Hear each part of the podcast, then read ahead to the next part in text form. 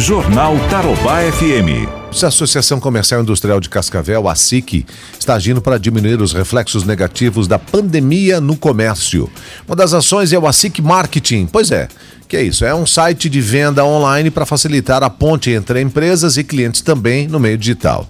Essa plataforma ainda está sendo desenvolvida, mas os empresários interessados já podem procurar a SIC, que também está oferecendo cursos para ajudar os comerciantes a publicar e divulgar os produtos da internet. É o que detalha aí o Carlos Guedes, que é o diretor de comunicação da SIC. A gente está criando alguns cursos, porque a gente sabe que não é só colocar o produto. Eu tenho que tirar uma boa foto, eu tenho que fazer uma descrição boa do, do, do, do produto.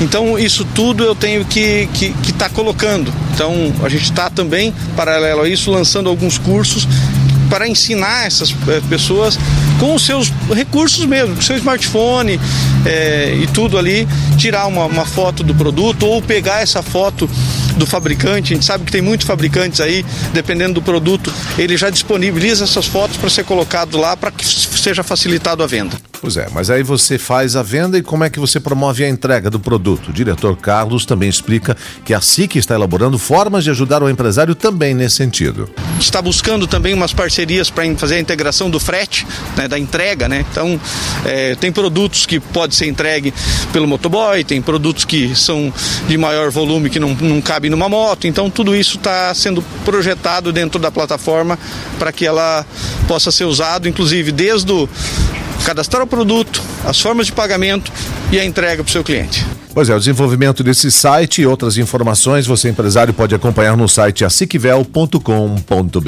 Jornal Tarobá FM.